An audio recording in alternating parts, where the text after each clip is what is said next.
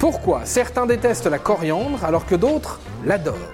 Alors oui, je sais, ça n'a pas l'air d'être très important. Mais si vous pensez ça, c'est sûrement que vous faites partie du camp de ceux qui aiment la coriandre. Ou du moins, qu'elle ne vous dérange pas. En revanche, pour les autres, je vous sens déjà très tendu. Oui, la coriandre, c'est dégueu. Alors, mythe ou réalité? Eh bien, j'ai la réponse, et elle est scientifique. Bon, calmons-nous un peu et essayons de comprendre d'où vient cette bataille entre ceux qui aiment et ceux qui détestent la coriandre. L'explication est à la fois géographique et génétique. Commençons par un peu de géographie. Vous m'avez l'air drôlement fort en histoire et en géo, seulement c'est pas avec la géographie que je m'en tirerai. Selon une étude de 2012 de l'Université de Toronto, plus de 15% des Européens détestent la coriandre. Le chiffre monte même à plus de 20% dans l'Est de l'Asie. A l'inverse, 4% des Hispaniques et 3% des personnes issues du Moyen-Orient seulement ne supporteraient pas la coriandre.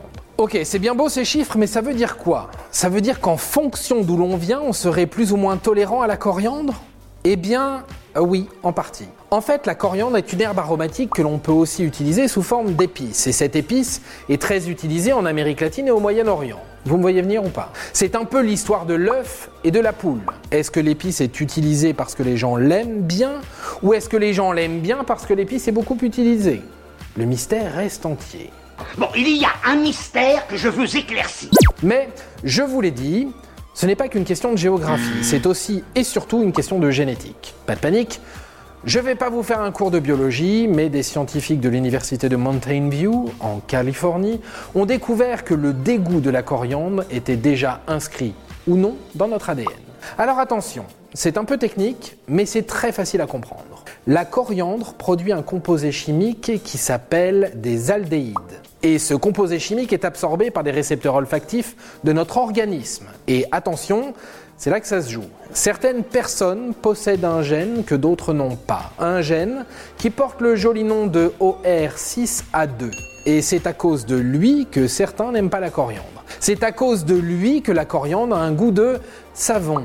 Et là, vous vous dites, mais que vient faire le savon dans cette affaire? Eh bien, si vous demandez à quelqu'un pourquoi il déteste la coriandre, il vous dira parce que ça a le goût de savon. Et vous aurez du mal à comprendre si vous, vous aimez la coriandre. Car en effet, c'est vrai. Du moins pour ceux qui n'aiment pas la coriandre. Pour ceux qui possèdent le fameux gène OR6A2.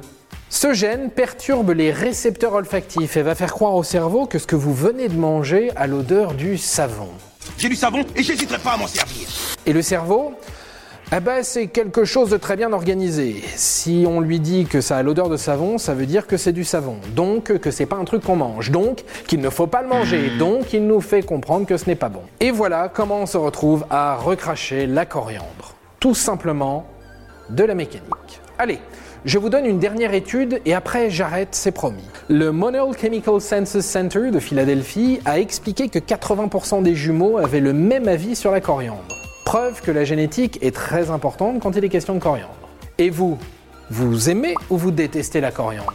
Dites-le nous en commentaire. Et voilà, maintenant vous savez tout.